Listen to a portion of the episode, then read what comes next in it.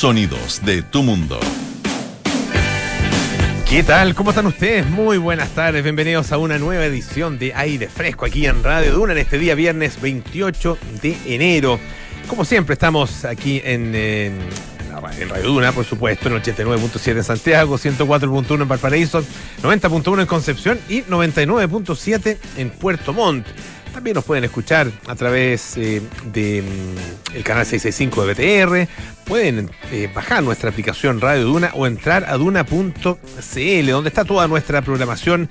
Y están también nuestros podcasts, lo mismo que en Apple Podcasts, Spotify y las principales plataformas de podcast. Tenemos un interesante programa hoy día, interesantísimo me atrevería eh, a decir.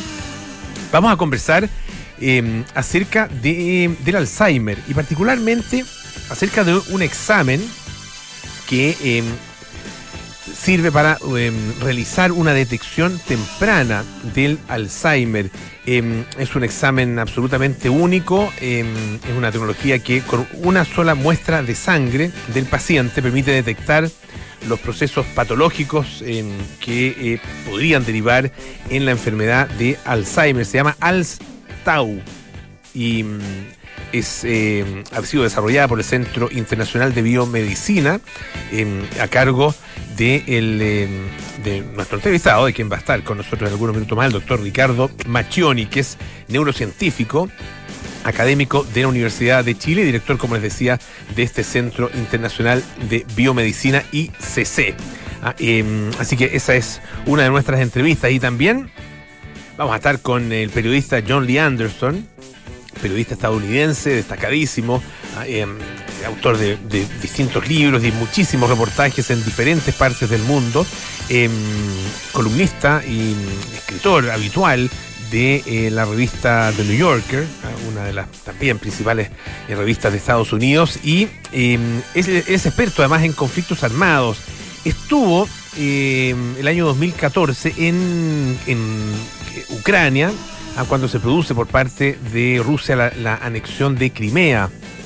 Eh, así que tienen una vasta experiencia en, esa zona, vasta experiencia también en eh, periodismo internacional. Y vamos a estar conversando con él acerca justamente de la crisis que eh, existe en estos momentos allá en Ucrania y los profundos desencuentros entre Rusia y la OTAN, Rusia, Europa, Rusia, Estados Unidos. Ah, toda la situación eh, que se está produciendo. Eh, de hecho, hace muy poco el Pentágono afirmó eh, que Rusia ha puesto ahí en la frontera con Ucrania alrededor de 100.000 hombres. Ah, y dice, tienen la capacidad, tanto en tropas como en armamento, de invadir todo, toda Ucrania, completa.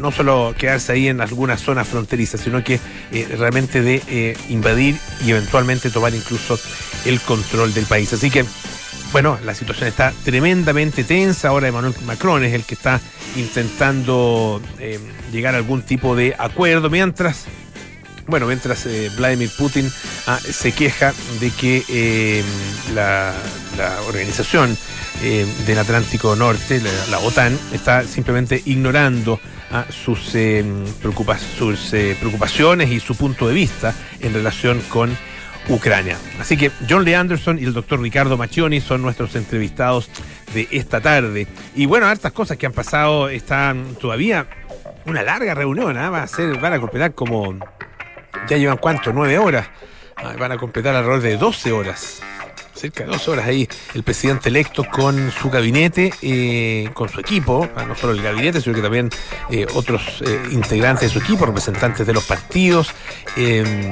ha sido una, larga jornada ahí en la casona del Caña, Cañaveral donde se han reunido desde alrededor de las nueve y media. Hace muy poquito rato habló la futura vocera de gobierno y dio cuenta de, bueno, algunas eh, de, los temas que se estaban conversando, obviamente tienen que ver con los lineamientos estratégicos del próximo gobierno y ratificó que eh, va a... Eh, que van a estar presentes, digamos, en el gobierno como subsecretarios, algunos, algunas personas que bueno, de las que se venía hablando, como Manuel Monsalve, como subsecretario del Interior, pero también, eh, por ejemplo, Claudia Sangüesa, que va a asumir la subsecretaría de Hacienda y va a constituir entonces esa dupla con el ministro Mario Marcel. Así que varias novedades que ya se han conocido se confirman cuatro subsecretarios y también a Lucía Damer, Ah, ustedes la, conocen bien, experta en, sobre todo en temas de, seguridad, en temas de, de, política, pero eh, ha, hecho su, mayor expertise justamente en temas de, seguridad, también en otras materias de, la ciencia política, y va a ser la jefa del segundo piso de la moneda. Ah, eh, así que se van conociendo ya eh, algunos nombres adicionales que van a, formar parte del futuro gobierno. también hay molestia en el Partido Socialista eh, con una diputada la diputada Jenny Álvarez. No sé si vieron eh, algunas de sus declaraciones. Dio una entrevista al diario Las Últimas Noticias, en que habla acerca de ella, defiende su opción de no eh, vacunarse. Está la diputada que no se ha vacunado, que se niega a vacunarse. Ella dice que no es antivacuna, pero es anti estas vacunas, las del COVID.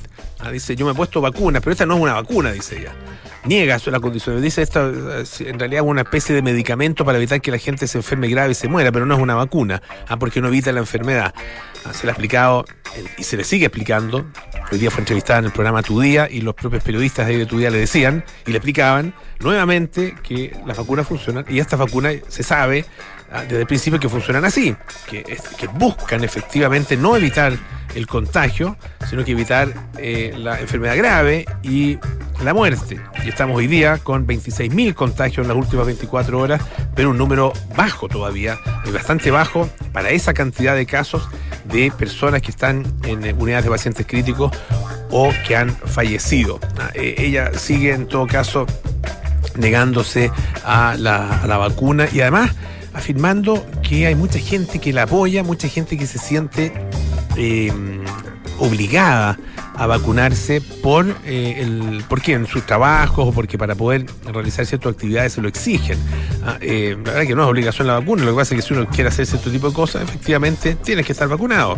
Porque, bueno, eh, lo, que, lo que ha indicado la ciencia, lo que ha determinado la autoridad es justamente eso. Y una diputada de la República deberá saberlo ah, en primerísimo lugar. Em, y dice, ella también em, eh, habla en contra del pase de movilidad y dice que da una falsa sensación de seguridad cosa también bastante discutible, ah, porque efectivamente el, hecho de tener pase de movilidad lo que indica es que eh, en, el ambiente donde uno se encuentra, eh, las personas están efectivamente vacunadas. No es que nadie se vaya a contagiar.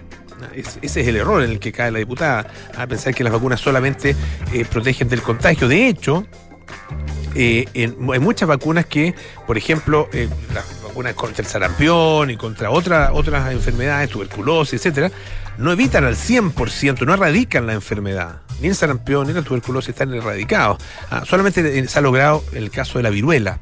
Ah, eh, ni, siquiera con el polio. Ah, pero claro, son enfermedades que ya de las cuales uno se va olvidando a lo largo, a lo largo del tiempo, porque efectivamente lo que hacen es evitar el agravamiento de la enfermedad eh, y lo mismo hacen estas eh, vacunas contra el COVID-19. Ah, bueno, el Partido Socialista ha decidido, bueno, finalmente sancionar a esta, a esta diputada por eh, sus posturas. Y, se ha generado toda una discusión en relación con si a personas que tienen estas visiones se les debe o no dar tribuna. Es una, una discusión interesante ah, que, uno podría extrapolarla a muchas otras cosas ah, eh, donde la opinión, el, discurso, la, eh, el derecho a expresarse, el derecho a decir lo que uno piensa, está bastante cuestionado. Ah, em, lo que pasa es que, claro, cuando uno cuestiona y, pone, eh, pone en duda eh, el ejercicio de la libertad de opinión, de la libertad de expresión, ah, mejor decirlo, libertad de expresión, porque tiene que ver con no solo con opiniones, sino que con muchas eh, otras formas de expresión, desde las formas, no sé, desde, la, desde el arte hasta, no sé, la, la, opinión a través, no sé, de la filosofía o de lo que sea, eh, o del periodismo, los medios de comunicación, etcétera. Bueno, eh, cuando uno empieza a poner limitaciones, eh, empieza a restringir un derecho que es absolutamente esencial, absolutamente esencial.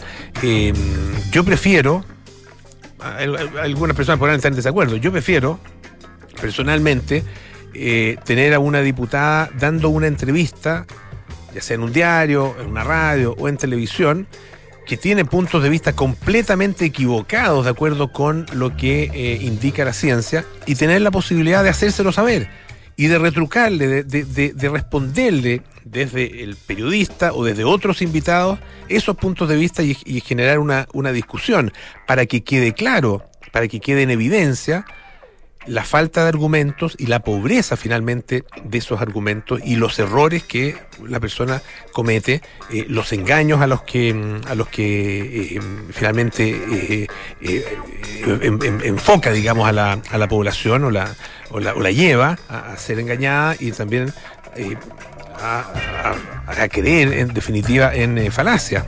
y eso creo que es bueno que quede expuesto. Prefiero que quede expuesto en, los medios donde efectivamente esto se da a que simplemente circule por las redes sociales a través del Face y del no sé qué, ah, del Instagram y del, Twitter, ah, porque ahí, claro, efectivamente, eh, bueno, se da el, desbande y el descontrol total. Ah, eh, y ese papel me parece que lo cumplen bien los medios, no, no eh, impidiendo la expresión de esa persona, no impidiendo eh, su participación eh, en, las discusiones, sino que efectivamente teniéndolas presentes, pero haciendo el ejercicio periodístico que es necesario hacer, que es eh, discutirles, rebatirles, retrucarles en la medida en que esas personas están equivocadas, ¿ah? de acuerdo con no solo lo que dice la autoridad, sino que lo que dice la ciencia. Hoy vamos a escuchar un poquito de música, de la vuelta estaremos con John Lee Anderson conversando acerca de Ucrania, este back con Dear Life.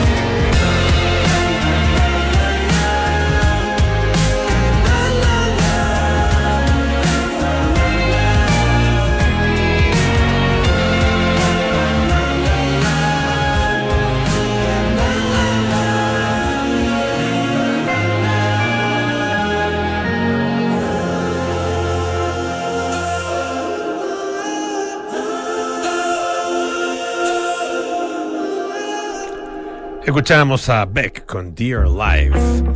Nuestro primer entrevistado esta tarde es un destacadísimo periodista estadounidense, eh, es escritor también, em, eh, contribuye con eh, la revista The New Yorker desde hace ya muchísimos años. Ah, empezó su carrera como reportero justamente acá en, en América Latina, el año 79, em, y ha recorrido prácticamente todo el mundo cubriendo conflictos, haciendo perfiles de destacadísimos personajes. Uno de esos perfiles nos atañe directamente, fue em, el perfil eh, que le hizo al eh, general Augusto Pinochet, ah, en esa época senador, todavía senador designado, eh, paseando por Londres y que dio pie justamente a su detención. Y el año 2014, 2014 sí, nuestro entrevistado estaba en Ucrania, estaba en, eh, específicamente en Crimea, ah, cuando se produce la anexión ah, de esa zona por parte de Rusia. Estamos con John Lee Anderson esta tarde aquí en Radio Una. ¿Cómo estás, John Lee? Gusto saludarte. Muy buenas tardes. Igualmente, un, saludo desde Cartagena de India. Ah, mira, qué buen lugar. ¿De vacaciones o trabajando? Sí, sí, sí.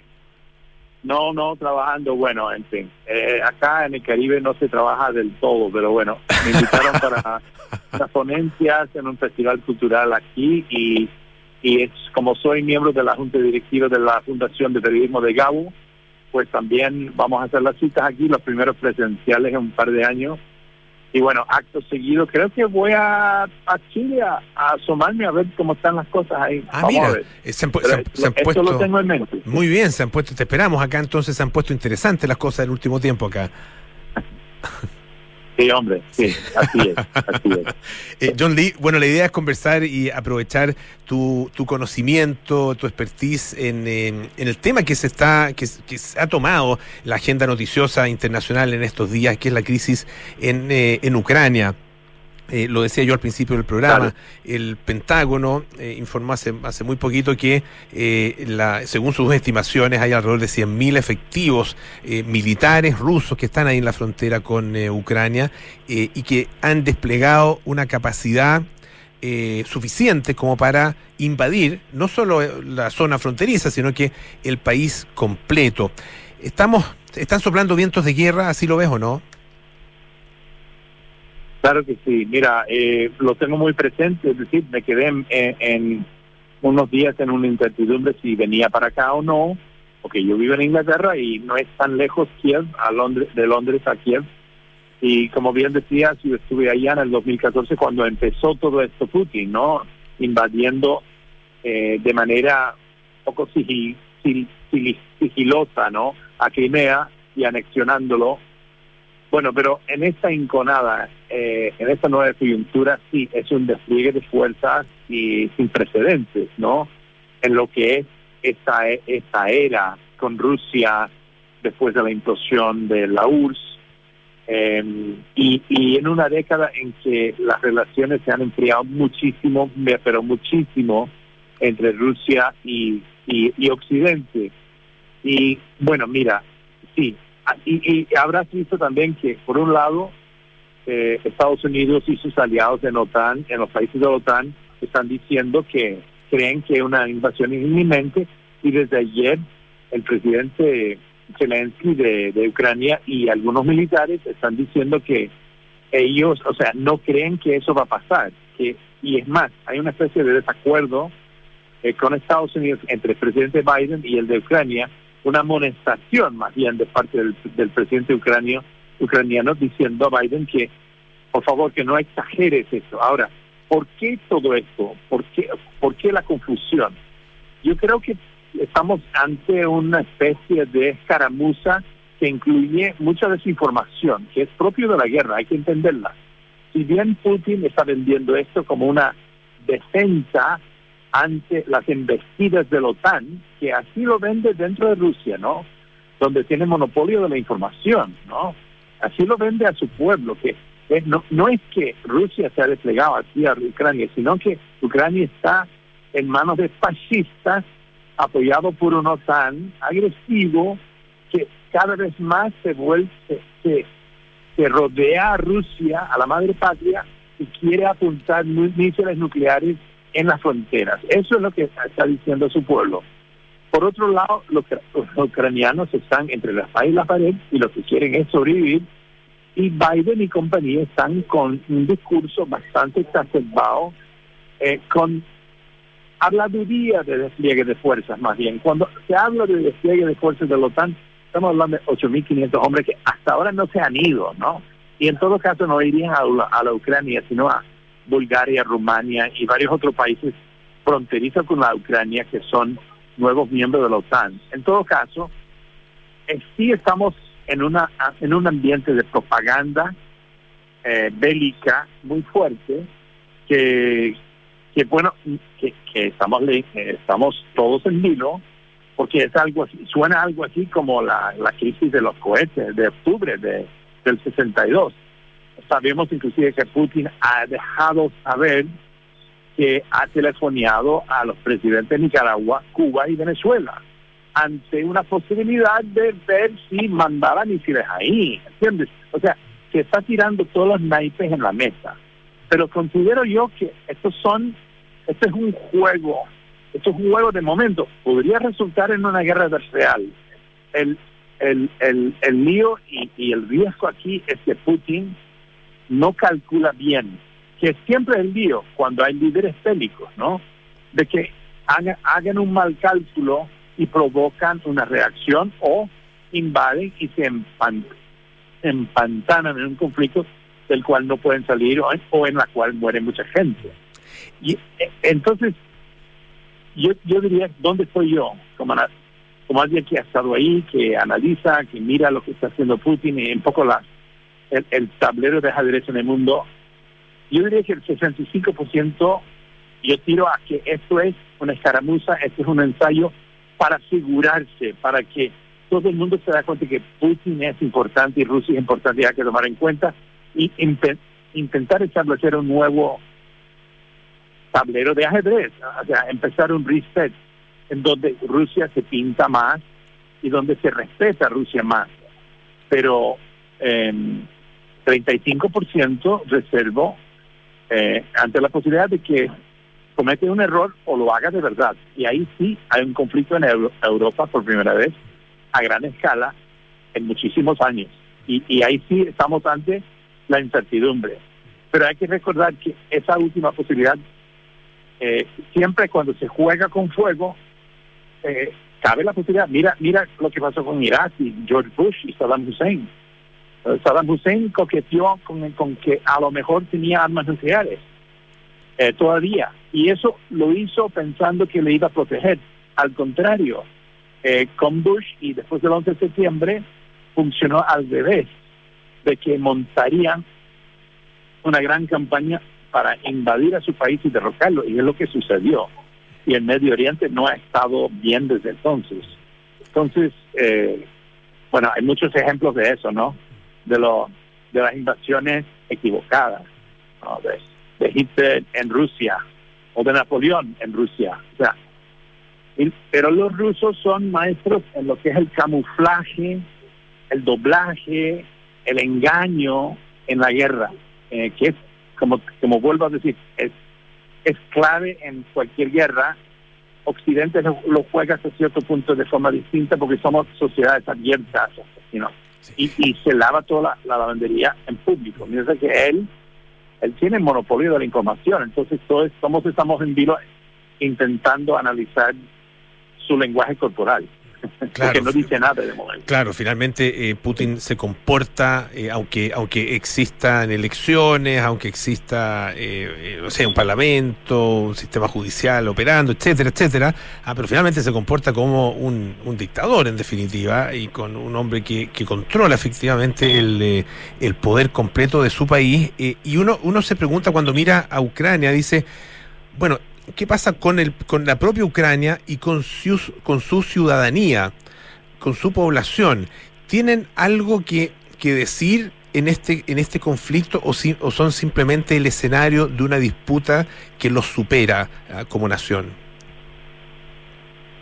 Hasta cierto punto sí. Mira, el este ha sido desestabilizado desde hace ocho años porque después de Crimea eh, Putin también mandó tanto tropas como parque bélico y armó un algunas milicias de etnia ruso que viven en el este, que es una área más bien de mayoritaria etnia rusa y, siempre miran hacia Moscú. Entonces jugó con eso para eh, crear una, una guerrita ahí que ha estado ahí desangrando poco a poco. Es una guerra casi de trincheras ya, en que han muerto casi 15 mil personas. Pero así como una de esas guerras de baja intensidad, con dos pseudo repúblicas que él reconoce, ¿no?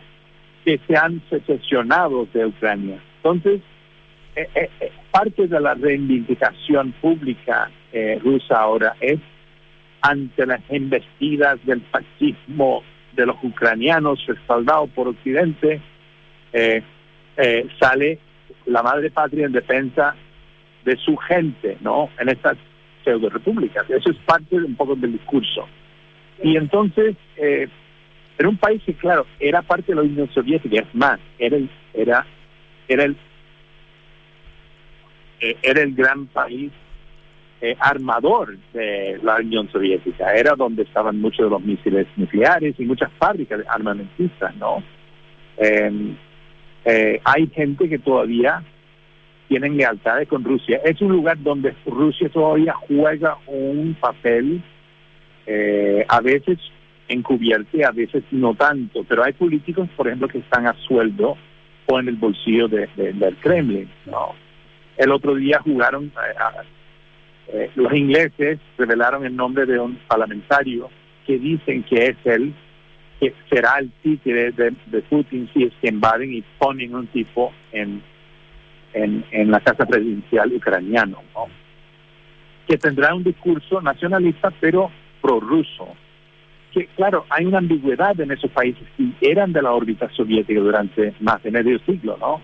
Y, y, eso deja que, que Putin eh, tiene, tiene tela con que cortar, tiene campo en que jugar.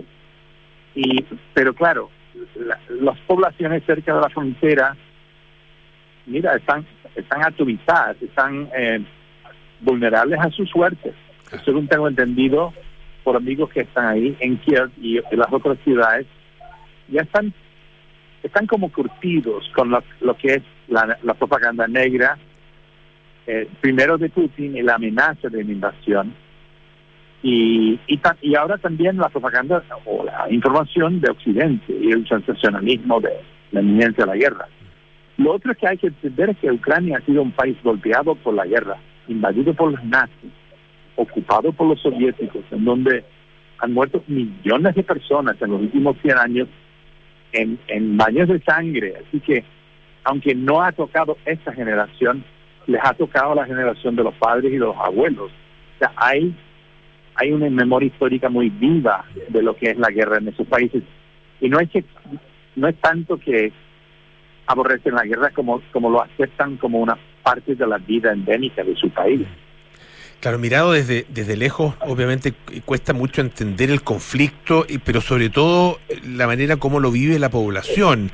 Eh, porque claro, uno lo mira de acuerdo con los propios parámetros. Estamos conversando, les recuerdo, con el periodista estadounidense John Lee Anderson, eh, periodista de la revista The New Yorker, y que ha cubierto conflictos de, como lo que se está viviendo allá en Ucrania en distintos lugares del mundo.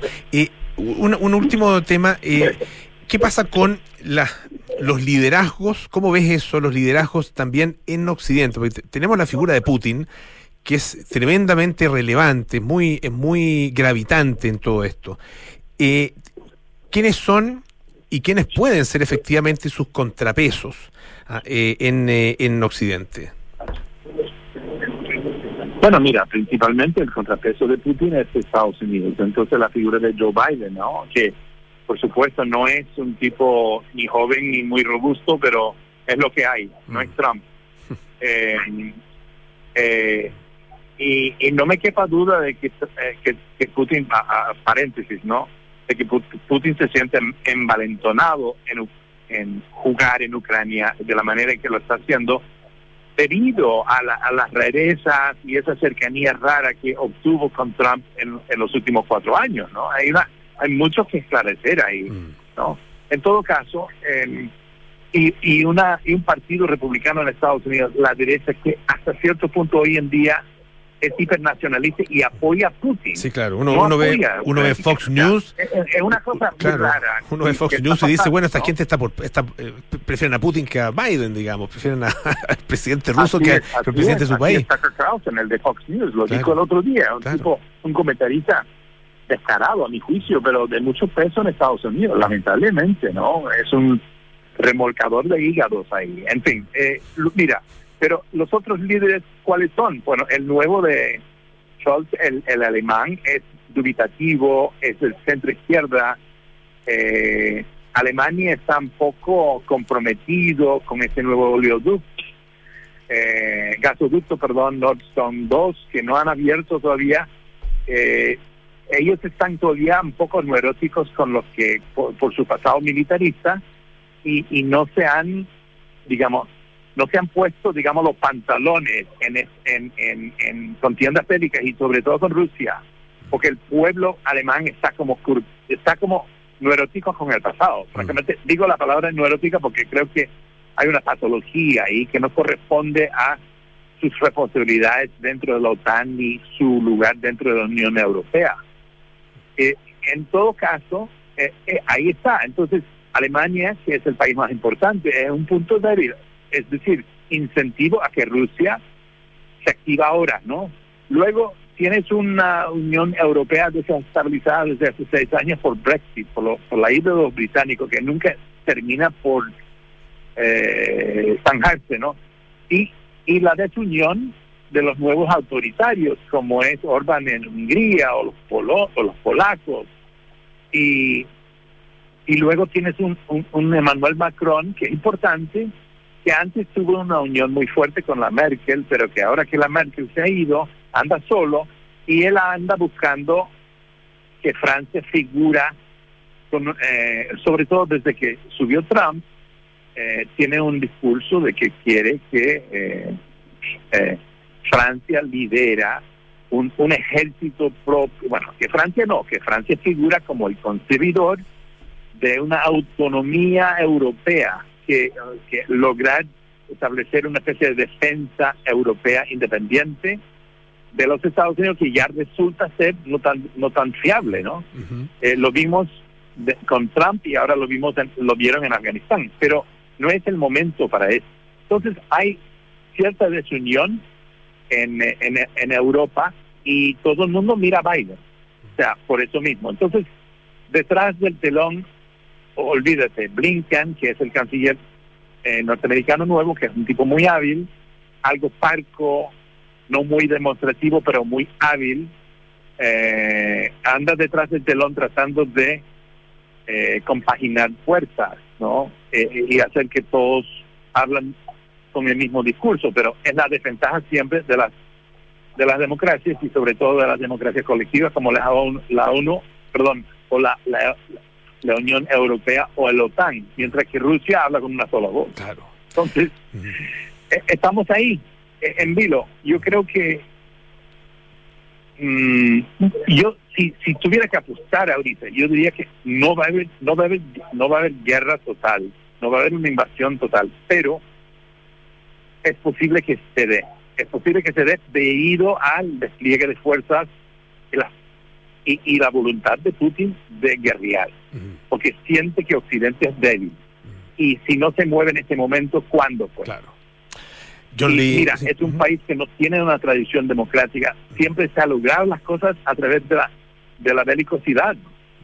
Se ganó la supervivencia del, de lo que ellos llaman la Gran Guerra Patria, que era la Segunda Guerra Mundial, con la muerte de 30 millones de rusos.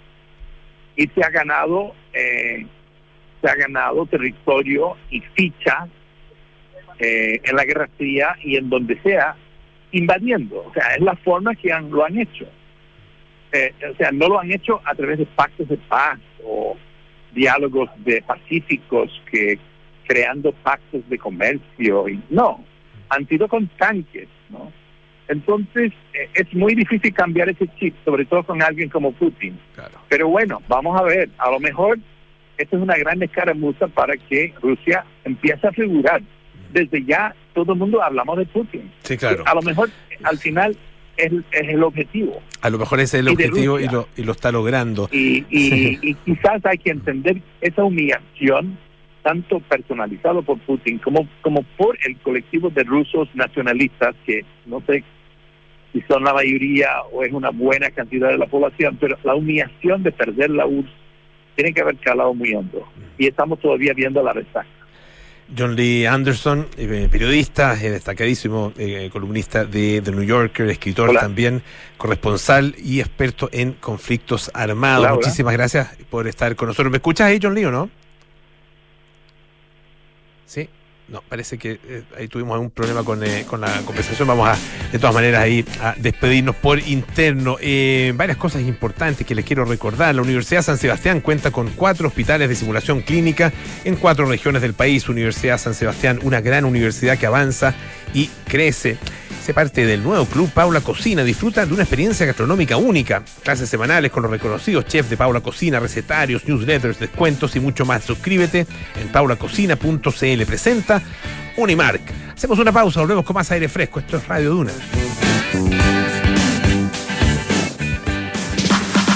Sobos Autoriza es tu aliado en el desarrollo y gestión digital de tu negocio. Obtén tu certificado digital en www.autoriza.cl y comienza a emitir facturas y realizar los trámites de tu empresa 100% en línea. Ahorra tiempo y papel con el certificado digital de Sobos Autoriza y haz crecer tu negocio con el respaldo de una compañía líder en soluciones electrónicas. Sobos Autoriza, tu aliado en certificados digitales. Aún puedes estudiar en la Universidad San Sebastián con tu PDT, con becas de hasta 100% en arancel por la duración formal de la carrera. Repostula a la USS hasta el 3 de febrero.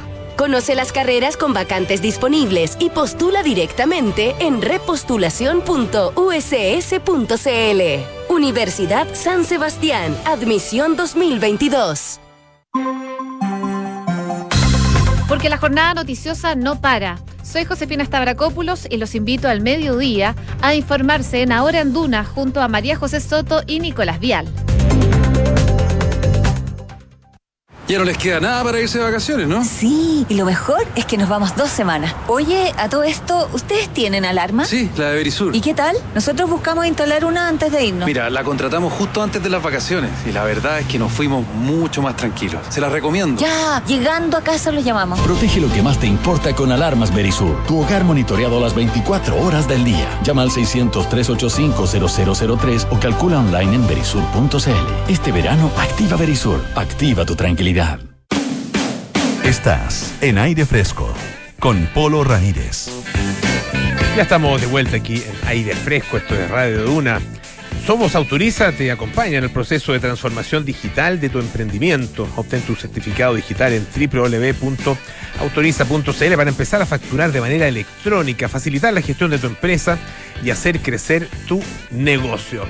Oye, em, fíjense que eh, hay muy pocos cuadros de Sandro Botticelli, ah, del, gran pintor eh, renacentista, en manos de eh, manos privadas ah, en el mundo están en general en, museos, obviamente.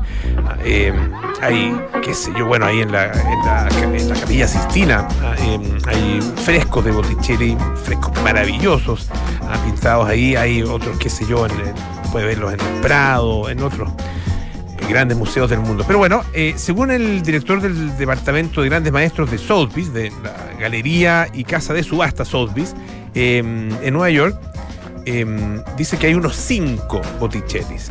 Eh, y bueno, tal vez, eh, tal vez la cifra no es tan, tan, tan real y puede ser parte de las especulaciones que hay al respecto, pero bueno, el punto es que hay un cuadro que se llama Cristo Varón de Dolores ah, eh, y que alcanzó ayer los 45,4 millones de dólares en una subasta. Ah, y hay dos compradores Ah, eh, se desconoce la identidad de ellos. Bueno, hicieron aquí, pujaron, digamos, ah, eh, en una verdadera batalla por lograr quedarse con el cuadro.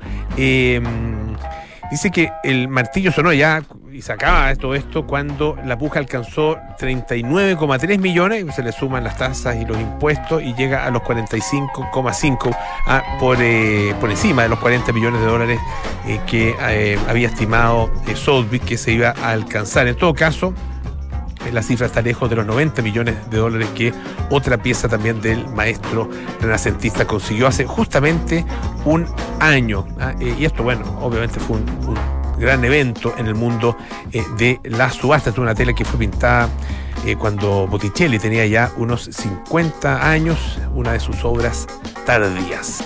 Ya estamos con eh, nuestro segundo entrevistado esta tarde. Él es eh, un destacado científico chileno, eh, reconocido internacionalmente, sobre todo, bueno, en el campo de las neurociencias y sobre todo por su trabajo relacionado con la enfermedad de Alzheimer.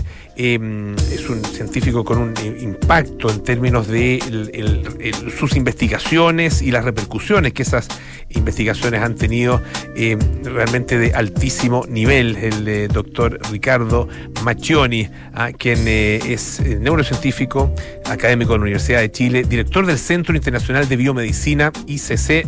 Doctor, ¿cómo está? Gusto saludarlo. Un gusto saludarlo, Polo.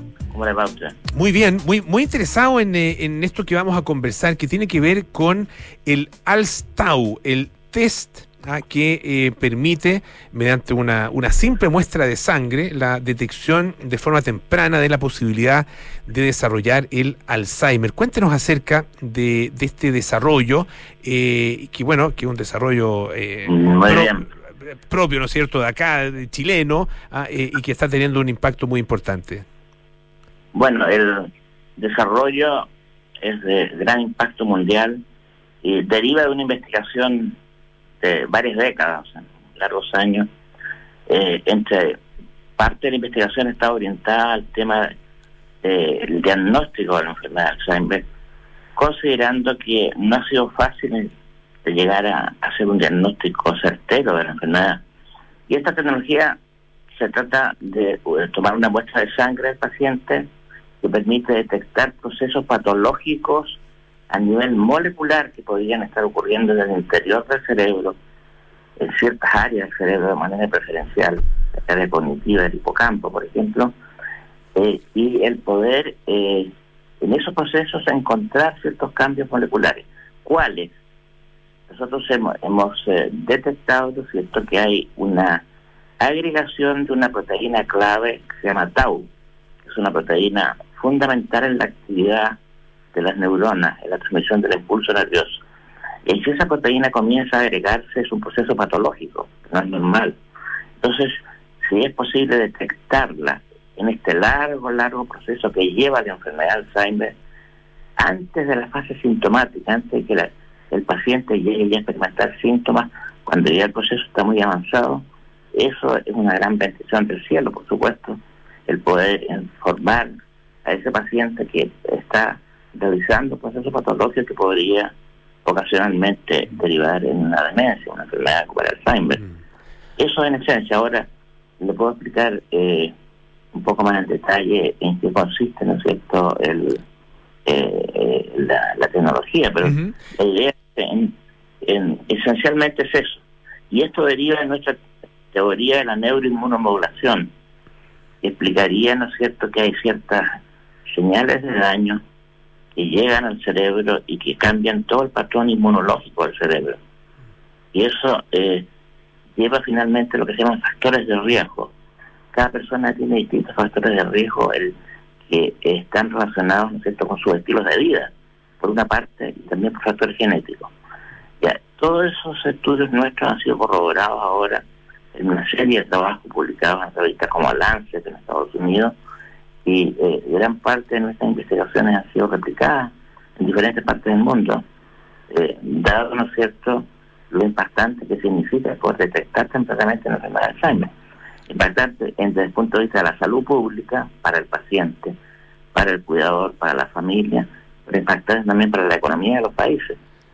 Claro. No, no quiero entrar en detalle, pero Estados Unidos ha calculado, el Departamento eh, de Finanzas de Estados Unidos, que Estados Unidos ahorraría solamente 7.9 trillones, trillones no te sé, de dólares si se pudiese detectar tempranamente el Alzheimer, en costos directos o indirectos que implica esta pandemia, que es tanto más grave que la pandemia viral que estamos sufriendo en todo el planeta. Doctor, eh, a ver, una cosa es obviamente la detección, la capacidad de detectar tempranamente el Alzheimer, lo que significa un adelanto gigantesco. Pero eh, la detección eh, tiene que ir asociada a la capacidad de tratamiento también, ¿no es cierto?, de, de, la, enfermedad. Eh, ¿cómo, ¿Cómo se enlazan esos dos elementos y qué tan avanzado está el tratamiento del Alzheimer en sus distintas fases? Mm, le cuento dos palabras. La detección temprana lo que posibilita es la prevención. El tratamiento mm, no se puede hablar cuando hay una detección temprana, cuando no hay síntomas. O sea, Perfecto. no tiene la enfermedad. Perfecto. para entender bien, entonces, con la detección temprana se podría prevenir, eh, finalmente eh, la aparición de la enfermedad. Prevenir, o cuando si es que ocurriese eventualmente en un futuro, eh, el poder eh, de alguna manera enlentecer el desarrollo de la ese día. Ahora el tratamiento ocurre cuando el paciente tiene síntomas, ya. pero la paradoja está en que el paciente tiene síntomas, pero ya a ese nivel es muy poco lo que se puede hacer. Claro.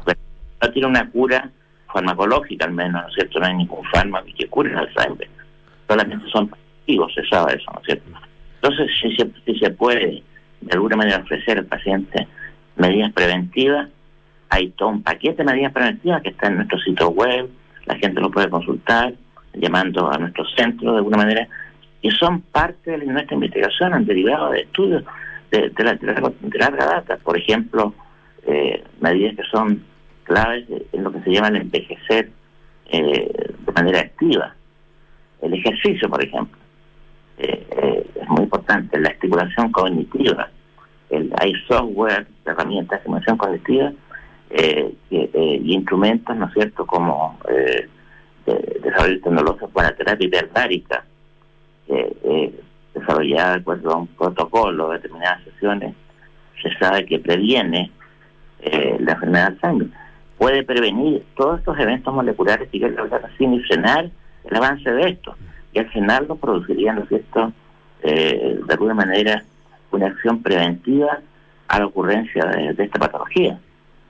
todo eso que yo le estoy contando está haciendo foco en este momento, seminario a nivel internacional, por las repercusiones que esto tiene. O sea, el grupo nuestro, el grupo de Chile, es parte en este momento de un, foco importante, ¿no es cierto?, la comunidad eh, médica a nivel mundial y la gente que se dedica a esta área, la geriatría y áreas relacionadas, ¿no es cierto? Estamos conversando con el doctor Ricardo Macchioni, que es neurocientífico académico de la Universidad de Chile, director del Centro Internacional de, de Biomedicina, eh, ICC. Eh, hablemos ahora de, los mecanismos que utiliza este, este test para hacer justamente esta detección. Mm, muy bien. El test es una, una tecnología relativamente simple que se basa eh, en poder extraer en una primera etapa con un kit diseñado por nosotros mismos, ¿no es cierto?, eh, las, las plaquetas de la sangre. Es relativamente sencillo, se puede hacer en cualquier laboratorio clínico, sin ningún impedimento. Eh, eh, la segunda etapa es el, romper la plaqueta, que son las células de la sangre, que tienen que ver con la coagulación sanguínea, ¿no es cierto?, que en su interior hemos detectado, se fue un descubrimiento de hace ya unos 14, 15 años atrás, que eh, la proteína tau está alterada, está formando este tipo de estructuras anómalas. Entonces, si logramos eh, detectar en la plaqueta esos cambios, lo mismo que está ocurriendo en la plaqueta está ocurriendo en el cerebro. Por lo tanto, y eso, eso ha sido demostrado, corroborado por técnicas de resonancia magnética nuclear, por neuropsicología y otros. Si detectamos estos cambios en la plaqueta, podemos de alguna manera eh, hacer un cálculo exacto, ¿no es cierto?, del grado de avance de la patología. Entonces, eso es lo que el test determina, un número, un cierto número. Sobre ese número hay un cierto riesgo y bajo ese número la persona está normal y no tiene riesgo en lo inmediato de desarrollar una enfermedad como el Alzheimer. Este es un Es- test es- que, es s- que se aplica eh, a, qué, a qué tipo de pacientes, eh, en, en qué condiciones y a qué edad aproximadamente.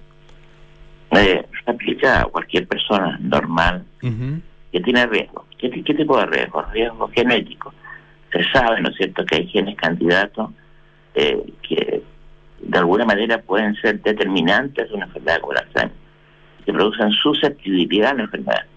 Genes candidatos significa que no necesariamente la persona va a tener el Alzheimer, pero si sus estilos de vida no son acordes con un patrón de salud normal, podría llegar a tenerlo. ¿me entiendes? Entonces, lo que eh, podemos hacer con eso es anticiparnos a ese evento. Piensa usted que el Alzheimer es una enfermedad que comienza 30 a 40 años antes de que haya síntomas, antes que el doctor, el médico tratante, detecte una serie de cambios, ¿no es cierto?, que lleven a un diagnóstico. Una cosa es el diagnóstico y la otra cosa es la detección temprana. Claro. El test nuestro también sirve para diagnóstico. Es muy importante el diagnóstico, sin lugar a dudas. Cuando el paciente esté con síntomas iniciales, hay un Alzheimer o lo que se llama de- eh, desorden cognitivo leve, MCI, eh, que es otro tipo de enfermedad también, eh, tipo cognitiva. Entonces, hay que distinguir entre eso y lo que es la detección temprana de la enfermedad. Ahora, yo no estoy diciendo que 30 años antes vamos a poder detectar eh, eh, ciertos cambios en el cerebro, porque son cambios muy finos en un comienzo y que se producen por expresión eh, alterada de ciertos genes debido a los estilos de vida que nosotros llevamos. Si lleváramos estilos de vida saludables desde que nacemos, no estoy hablando de una persona de 20, 30 años, ojalá estilos de vida desde que uno nace hacia adelante. Y eso va, de alguna manera, a marcar, ¿no es cierto?, cómo vamos a llegar a envejecer, cómo va a ser nuestra salud hacia adelante. Entonces, ¿se escucha bien? Sí, sí, sí, lo estamos escuchando perfecto. Entonces, eh, eso es lo que tenemos que anticiparnos.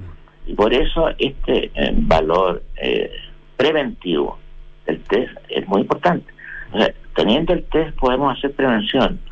Y, para eso hay una serie de medidas las cuales uno puede actuar. Por ejemplo, la terapia hiperbárica, como mencionaba, se ha demostrado que eh, frena posibles eh, avances, ¿no es cierto?, de tipo cognitivo y pueden llevar a la enfermedad de Alzheimer. Hay una serie de estudios que, que lo avalan, evidencia médica. Eh, por ejemplo, eh, técnicas como la estimulación cognitiva con cierto software, como le mencionaba, eh, el poder manejar estilos como la vía social, por ejemplo. Personas que llevan vía social activa están poniéndole freno a la enfermedad. Es muy importante la vía social. El ejercicio y llegan una serie de factores tróficos que a la larga van a impedir que la persona haga un deterioro cognitivo. El ejercicio físico, 150 minutos diarios, alrededor de eh, semanales. Eh, entonces, eso es lo que se llama envejecimiento activo. Hay una serie de medidas junto a esas, alrededor de 20, que están en, en nuestro sitio web, así como también eh, una explicación más detallada del marcador. www.biomedicina es el sitio donde la, eh, las personas interesadas pueden pedir incluso una hora para poder hacerse este test. Biomedicinaicc.cl, ahí está eh, toda esta toda esta información. Eh, doctor, desgraciadamente se nos acabó el tiempo, vamos a tener que, que conversar nuevamente, si usted tiene la, la gentileza, el doctor Ricardo Machioni, que es eh, neurocientífico, académico de la Universidad de Chile, director del Centro Internacional de Biomedicina ICC. Estamos esta tarde aquí en Radio Duna. Que esté muy bien, doctor, gusto saludarlo. Mm, Mucho gusto a usted, encantado de entrevista. Luego. Muchísimas gracias, hasta luego. Bueno, ya nos vamos. Viene cartas notables con Bárbara Espejo, luego nada personal con Matías del Río y Nicolás Vial. 20 horas, terapia chilense con Héctor Soto y Matías Rivas. 20.30, sintonía crónica discografía con Bárbara Espejo y Rodrigo Santa María. Nosotros nos juntamos. No, no, no el lunes. No les puedo decir que nos juntamos el lunes porque me voy a tomar unos, unos días. No puedo decirles cosas, no, no es que no pueda decirles cuánto, no quiero decirles cuánto, no tienen por qué saberlo, eh, pero van a estar en excelente compañía. Así que invitados a seguir aquí en aire fresco todos los días a las 6 de la tarde y nos juntamos en algunas semanillas. ¿ah? Un abrazo muy grande, gracias por acompañarnos ah, durante toda esta temporada 2021 y ah, hay un, un pedacito del 2022. Nos vemos a la vuelta. Chao.